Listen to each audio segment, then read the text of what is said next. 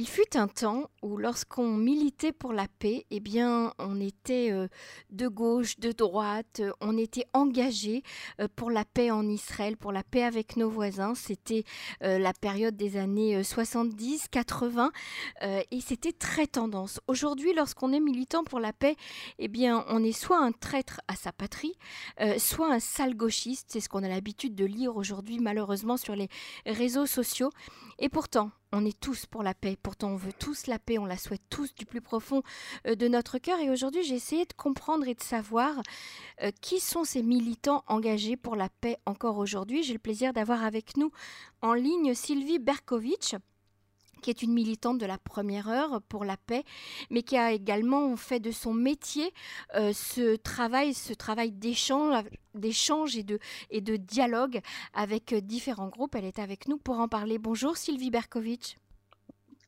Oui, bonjour Emmanuel, merci de m'avoir contacté. Alors Sylvie, euh. je, suis effectivement très étonnée parce qu'à une certaine période, eh bien, euh, militer pour la paix, c'était vraiment, euh, c'était tendance, hein, j'ai envie de dire. Tout le monde militait pour la paix, tout le monde était, avait ce mot à la bouche.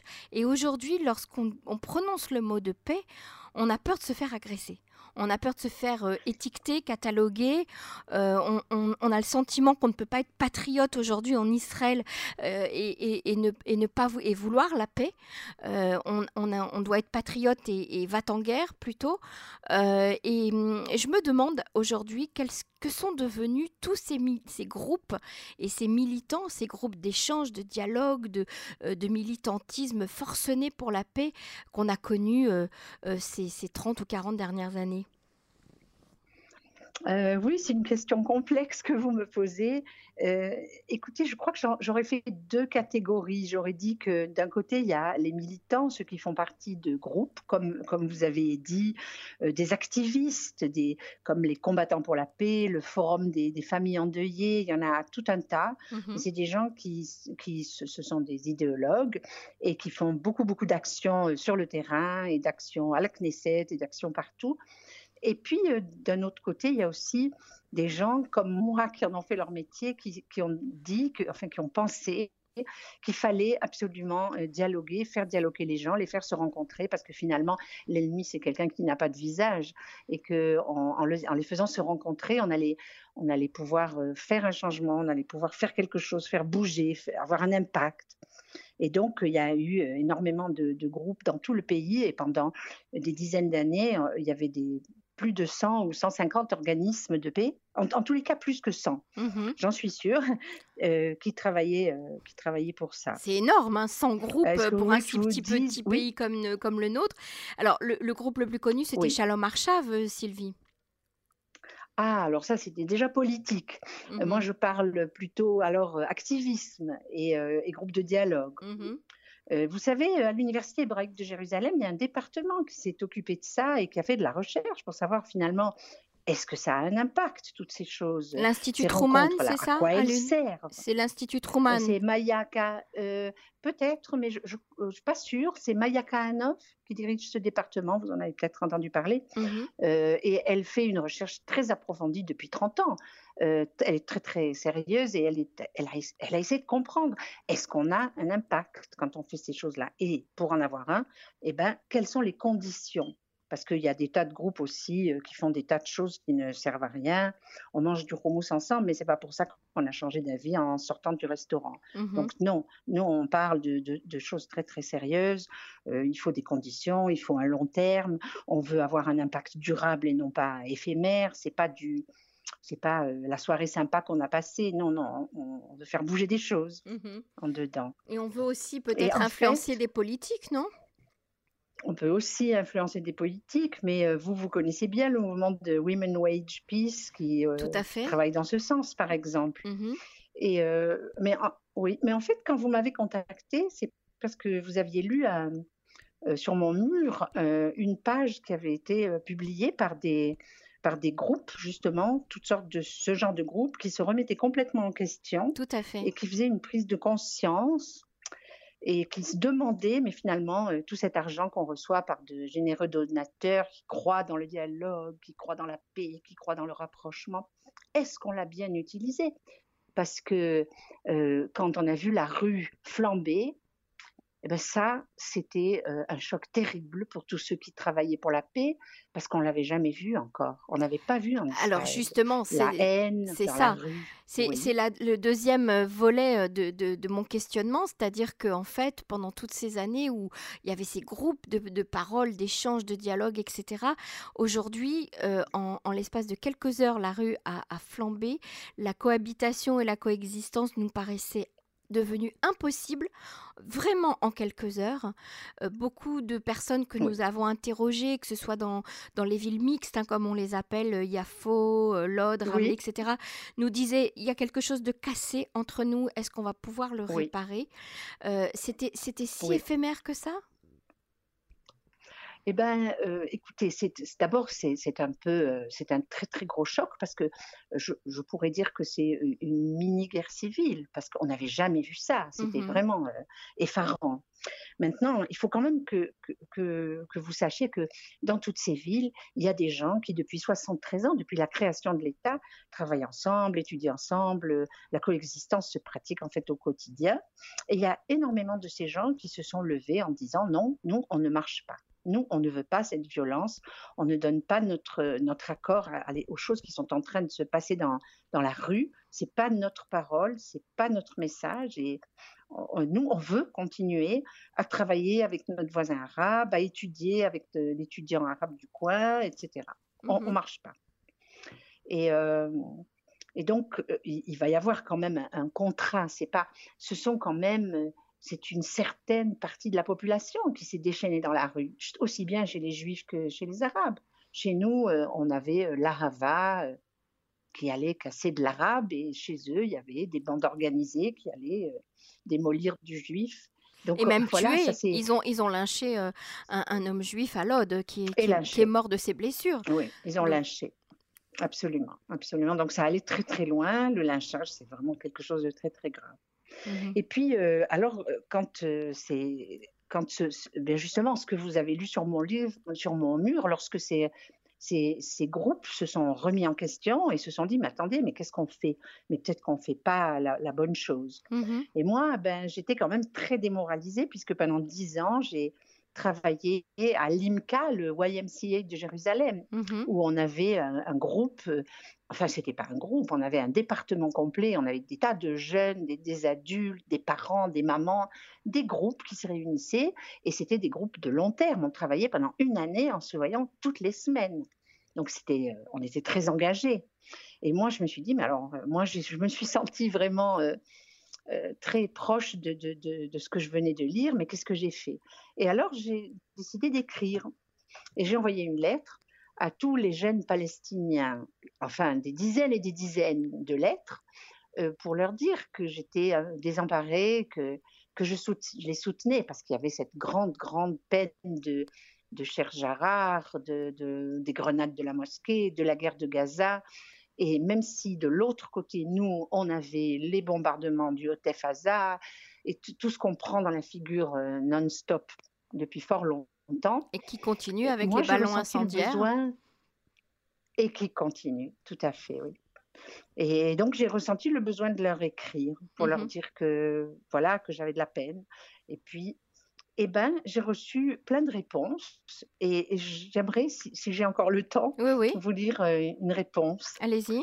Alors, euh, il s'agit d'une jeune fille. Enfin, c'était une jeune fille en 2007. Elle faisait partie d'un groupe de dialogue. Elle a travaillé pendant une année. On a même fait un voyage ensemble puisqu'on les a amenés en Suisse pendant dix jours, là où il n'y a pas de conflit en Suisse. Et donc, euh, aujourd'hui, elle est médecin, elle travaille à Adassa. Elle s'appelle Yasmine et elle m'a écrit euh, je vous lis parce que je l'ai traduit. Elle m'a écrit en anglais et je vous le lis en français.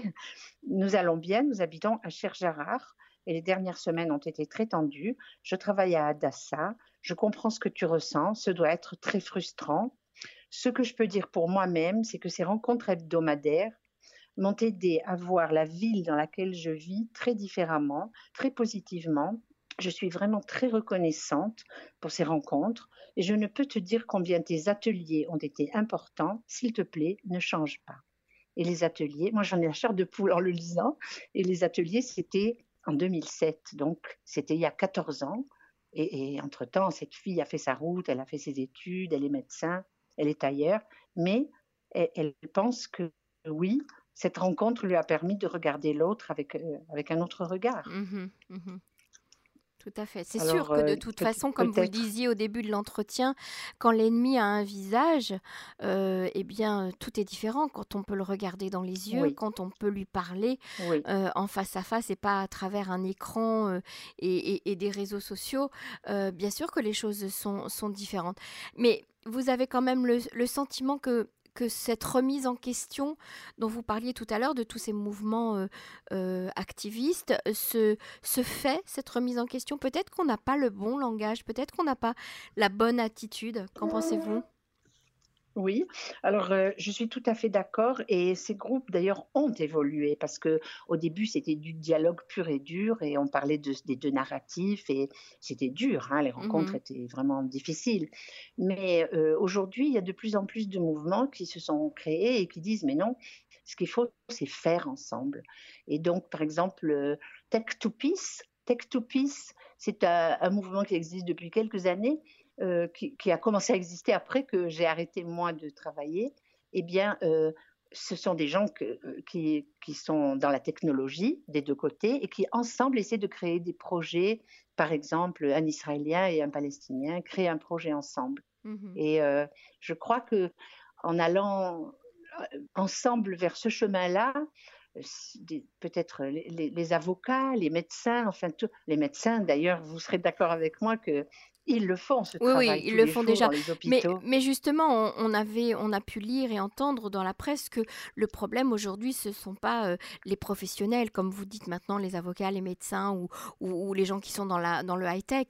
Ce sont les jeunes. Ce sont les jeunes qui euh, euh, se sont chauffés eux-mêmes sur les réseaux sociaux et, et qui ont n'ont pas eu peur de sortir dans la rue, ni pour manifester, ni pour agresser, ni pour jeter des pierres. Donc, comment atteindre ces jeunes? C'est par l'éducation bien évidemment euh, je, n'ai pas de réponse, mais je crois que je suis extrêmement heureuse de voir que les groupes qui travaillent se remettent en question et qui vont mhm. s'asseoir et qui vont réfléchir qu'est-ce qu'on a fait de juste, qu'est-ce qu'on a fait de faux, où est-ce qu'on n'est pas allé pour, pour porter euh, quelque chose qui aurait été porteur d'un autre langage? Mhm.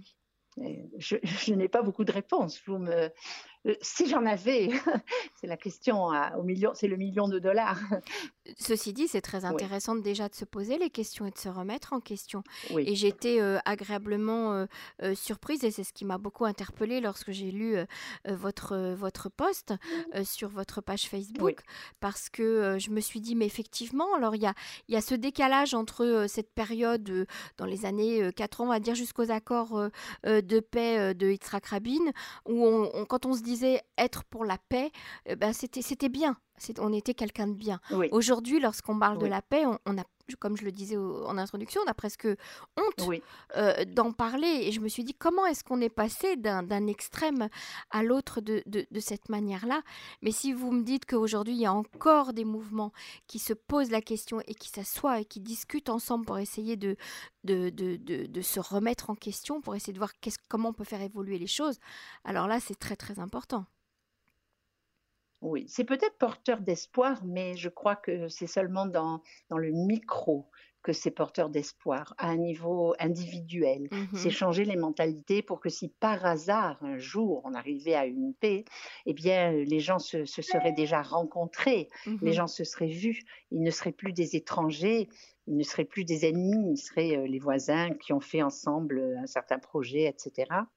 Mais ça reste quand même dans le micro. Je crois que c'est quand même aux mains de nos dirigeants euh, toutes les, que toutes les décisions, que toutes les, enfin, ça, moi, je pense que c'est très, très compromis et j'ai beaucoup de mal à imaginer qu'on va solutionner.